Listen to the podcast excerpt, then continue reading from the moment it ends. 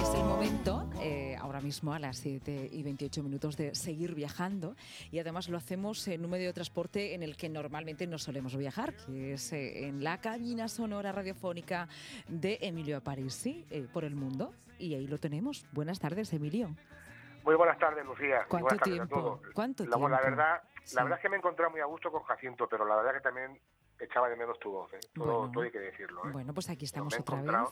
Me he encontrado muy a gusto con Jacinto y ¿Cómo con no? Eva, ha sido un mes Claro. muy, muy bueno. ¿Cómo muy no, bueno. cómo no, cómo no con nuestro compañero? Espero, lo mismo nos está escuchando en algún momento. Le mandamos saludos desde Seguro. aquí, que además es apasionante también viajar, viajar con él, ¿eh? Yo os he Sí, escuchado en tanto. alguna ocasión y también me, me habéis dibujado una sonrisa, desde luego.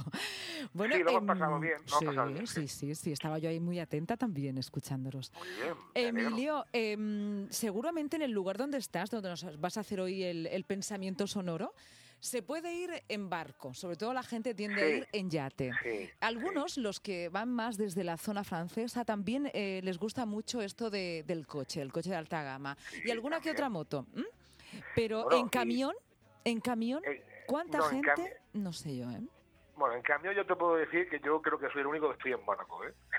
Un camionero en Mónaco. Esto va casi para una novela. A ver. porque no es fácil llegar a Mónaco. ¿no? No. Tú piensas que vienes desde Niza, Sí. porque Mónaco está entre medio entre Niza y la frontera de Italia, la frontera de 20 millas, que se suele decir, y no es fácil, no es fácil porque hay mucho tráfico y ya cuando uno va, como yo por ejemplo, que voy a cargar mañana pues una mercancía que, bueno, pues que, que va pues para España, ¿Qué pues mercancía siempre- vas a cargar en Mónaco? pues algo que les gusta mucho a las mujeres y a los hombres, por lo menos a mí. Yo los perfumes me, me, me, me, encantan. A mí lo que es eh, vestir bien y, y oler bien, no casi como el comer, pero casi casi, Bueno, ¿eh? pero, casi casi. este casi, pensamiento casi. no puede ser más glamuroso. Tenemos a Emilio Sí, Parisi sí, en Mónaco dispuesto a traer un cargamento de perfume.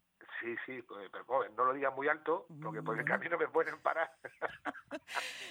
No lo digas muy alto, pero Bueno. sí, sí, la verdad es que aquí, bueno, Ah. bueno el sitio es un sitio muy escondido Ajá. para esta carga. Sí. Y bueno, ya te digo, cuando ya te ve llegar la policía, pues ya sabes Ya. dónde vas y, y ya te, Claro, claro. te abren te abren camino, no te abren paso, pues para que puedas ir a ese a ese lugar escondido y bueno y aparcar tu camión y bueno pues hoy pues, cuando deje de hablar contigo me voy a acercar a- al centro histórico de Mónaco, al centro viejo de este eh, Sí, sí, pero no histórico de Mónaco que está junto Sí. al, al puerto. No vayas Bueno, en camión, digo yo, porque... y también he comido en Mónaco, he comido, Ah, ¿eh? ¿Qué has comido por Mónaco? Pues mira, pues he llamado primero al banco de mi pueblo. Digo, vaya a ser que no que no tenga suficientemente dinero en la tarjeta, ¿no? Digo, bueno, digo, vaya a ser primero que no valga la tarjeta, ¿no? Eso es lo primero, ¿no? Y segundo, que tenga suficientemente liquidez, pues claro, digo, hostia, aquí en Mónaco, Sí. digo... ¿Qué se digo, toma en digo, Mónaco? digo, Venga, digo, tengo que una tapa préstamo típica de. Mónaco. Pues yo, mira, yo he comido en Sí. la Bella Vita, ¿no? En la Sí. vida bella. que No esperaba justamente- menos ¿eh? de este viaje, de verdad, Sí, que ¿has parece una, una parte de ¿Eh? una película de Grace Kelly, ¿no? Ahí estás con los solo- perfumes. Solo falta un- la, solo falta Sí. la Kelly. Solo-. Aquí solo falta la Kelly. Entonces Bueno. he comido en una pizzería que está justamente al frente del puerto y bueno, bueno, una, una buena ensalada. tomado Mira, pizza? y hay- sí, me apetecía una, una calzone. Ajá. No sé por qué, razón, Bueno. pero cuando nada más que la he visto eh, y luego con tu postre y todo, bueno, la verdad es que no me asusta el precio. Bueno. Es un precio, no ha llegado a 20 euros, Bueno. muy poco, y pero no, eh, no ha sido una cosa ujú. eh, ¿Y cómo es, cómo es el día de hoy eh, eh, en Mónaco, un 4 de agosto? ¿Hay muchos turistas? ¿Has visto eh, también...? eh, Sí, hay, sí, hay-. Claro, aquí siempre hay tráfico. No hace un sol, quizás como tengamos en España, porque ahora mismo hace, sí que está soleado, pero una temperatura de 28-30 grados, Ujú. ¿Eh? no ese calor asfixiante que tenemos en España o en Francia, o yo otro día pasaba por Yecla a 43 grados, ¿no? Entonces, pero sí, aquí sí, aquí siempre hay tráfico y, y se ve el color, ¿eh? ¿Llevan Se ve el color mascarillas del dinero, los ¿eh? Sí, sí, aquí, sí, sí, sí, sí, aquí en el bar, por la calle, eh, todo. Y como te decía, aquí se ve, como dice la película, se ve el color del dinero, ¿eh? Se ve, Sí.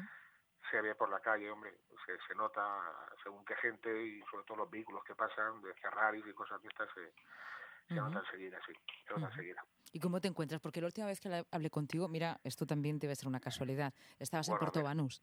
Entonces, eh, Emilio, Porto Banús, luego Mónaco. Eh, bueno, se nota, ¿no? Algunos lugares privilegiados. Allá donde haya mm. papel, ahí estoy yo. allá donde haya. no, pero mira, pues son coincidencias, coincidencias, sí, coincidencias. Lo que pasa es que esto es precioso, ¿eh? Y bueno, y el agua y el mar.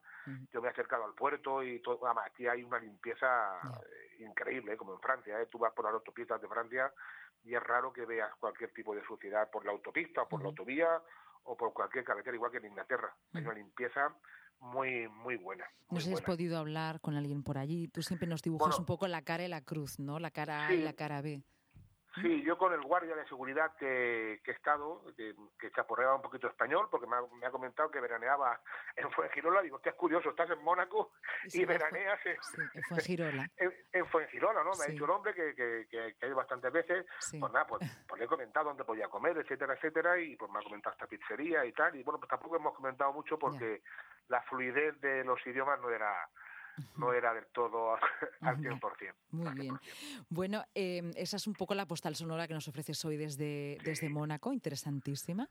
Pero siempre tenemos muchos temas sobre los que reflexionar, que seguro que ahí mientras ha ido en carretera, porque la actualidad es vertiginosa, ¿no? Ayer mismo... dime, dime. Yo, si me permite, dos minutos, me gustaría hacer una, una reflexión, que me la he preparado un poquito, ¿eh?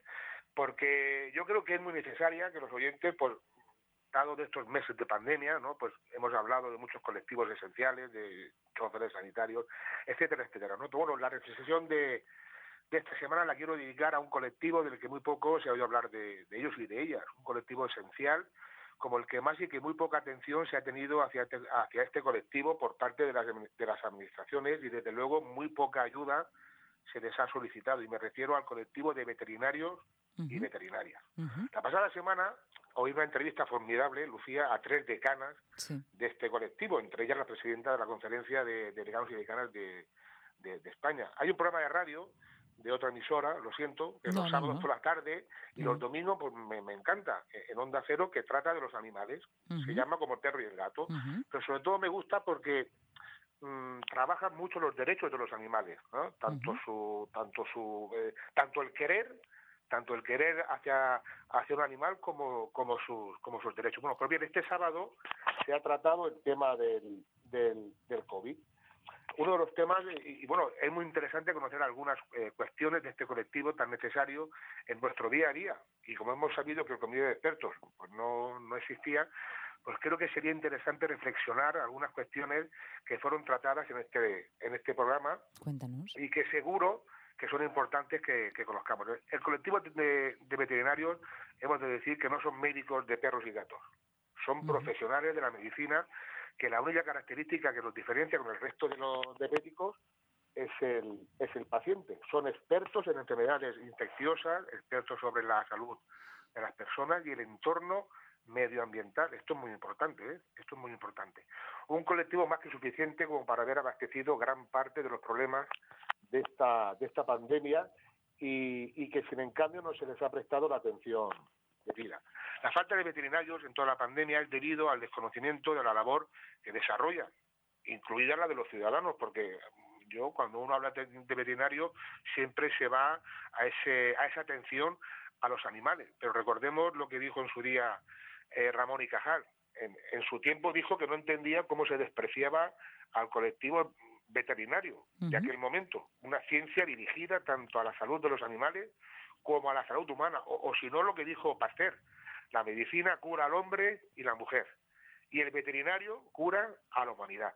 Con esto quiero decir que se ha olvidado por, por completo la, la importancia que tiene la, veterinar, la veterinaria en la salud pública por parte de nuestros políticos. Un colectivo que lleva años y años trabajando en silencio en la prevención de las enfermedades y es importante contar con ellos y ellas para el bien de, nuestra salud, esenciales para nuestra salud pública y nuestra seguridad alimentaria. El 99% de los productos que consumimos en casa, la carne, la fruta, la verdura, la hortaliza, el agua, es inspeccionado por los, por los veterinarios. Y un dato más que suficiente como para valorar esta profesión que desde algunos ámbitos, y más en esta crisis de salud, no se ha valorado como me decían. En España, Lucía, tardaríamos cinco minutos en paralizarnos si los veterinarios no, no hicieran su trabajo. Y para terminar, pues recordemos la gripe aviar, las vacas locas, etcétera, todas ellas respondidas y solucionadas por este colectivo gracias a su capacidad científica. Bueno, yo quiero terminar dando las gracias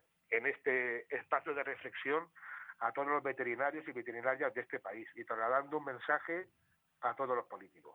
No se olviden nunca de este colectivo en los comités de, expertos, cuando los haya, ya que nuestras vidas también dependen de ellos y de ellas. Esta es mi reflexión del día de hoy. Muy interesante y, profunda, ¿no? Porque cuando nos hemos ocupado, eh, sobre todo en los últimos meses, ¿no? Cuando el confinamiento y la pandemia, hemos hablado mucho de los sanitarios eh, pero dentro de esas ciencias sanitarias o biosanitarias también está la veterinaria y, desde luego han podido atajar las cuestiones de sanidad pública, ¿no? Eh, que es un poco lo que aludías en tu reflexión sobre, sobre en este caso, sobre la profesión, los profesionales de la eh, sanidad animal.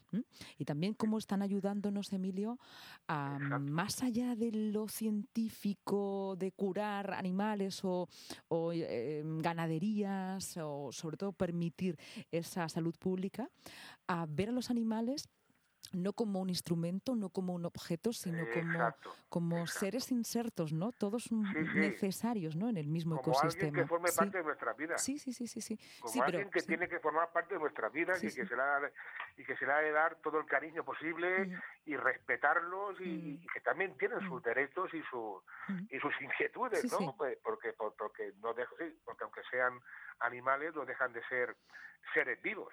¿no? seres vivos, ¿no? Entonces es importante. Yo la verdad es que este programa de radio lo escucho mucho porque me fascina cómo tratan y cómo, con, con qué delicadeza eh, eh, tratan a, estos seres vivos, a, los animales, y de hecho, bueno, la, la, las tres decanas me dejaron. Bueno, también de decirte que este espacio de radio, Pensamiento sobre Ruedas, salió en el programa. Ah, sí a nivel nacional. Ah, muy bien, cuenta, pero cuéntanos. esto, me lo dices ahí desde Mónaco, ¿no? Mirando ahí la Costa Azul. muy bien, venga. Aquí, Es el lugar de hacerme esa confesión, venga. Le mandé un WhatsApp al, al, programa para darle las gracias por toda la información que estaban aportando. Yo es que la verdad es que no conocía muchas muchas facetas de estas personas, de este, de este colectivo, y les mandé un WhatsApp, ¿no? Entonces, bueno, pues les comenté que, bueno, que colaboraba en Onda Regional de Murcia, tal, tal, tal, y sí, sí, nombraron Onda Regional de Murcia, sí, ahí está en el podcast, que se puede, se puede oír. Y bueno, y están esperando este corte de espacio para colgarlo en su página web y luego, y, y, sí, sí, no, no, esto, esto el EGM ya te lo dije hace un mes. Bueno, eh, pero Emilio, lo que me estoy dando cuenta es que eres, eh, como diría yo, el factor común de, de la radio. Un comodín, un, comodín, ¿no? Algo para no, no, no, no, un comodín no, quiero decir. Además, hay una cosa interesante, ¿no? Ahora que hemos hablado de, eh, bueno, pues de los ecosistemas. El ecosistema de la radio es bastante diferente al de otros medios. Los de radio escuchamos mucho otras radios, ¿eh? Nos escuchamos mucho entre nosotros porque aprendemos. Se parece mucho, mucho a leer. Y alguien que lee no solamente lee un libro o lee un género, para ser un ávido lector hay que leer mucho, para ser eh, un ávido comunicador hay que escuchar mucha radio. Y afortunadamente tenemos una gran, gran biodiversidad de comunicadores y comunicadoras en nuestro país, tanto a nivel nacional como local. También quiero reivindicar la, las radios locales. Así que no te preocupes porque no, no es un ecosistema de competencia, sino de todo lo contrario, ¿vale? Así que nada.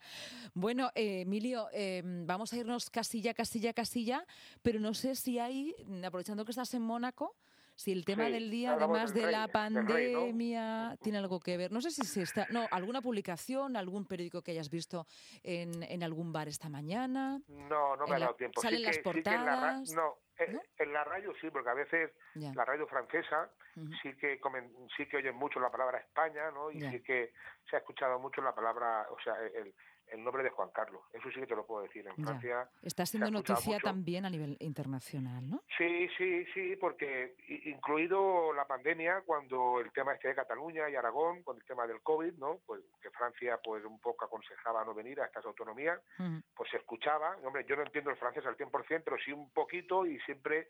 Eh, eh, concuerdas palabras una con las otras y bueno y de hecho hoy hoy ayer sí que se oía mucho la palabra Juan Carlos, de, tal, de, España y tal, y se escuchaba bastante, por desgracia. Sí. Mm, bueno, es una noticia de calado internacional también.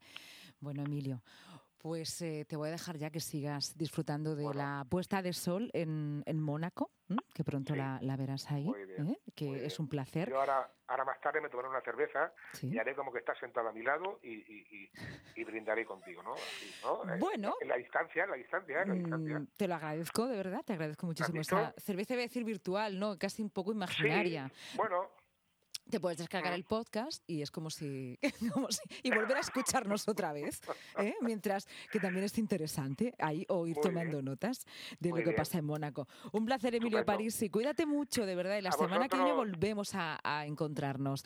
Un abrazo. Muy buenas tardes. Adiós. Gracias.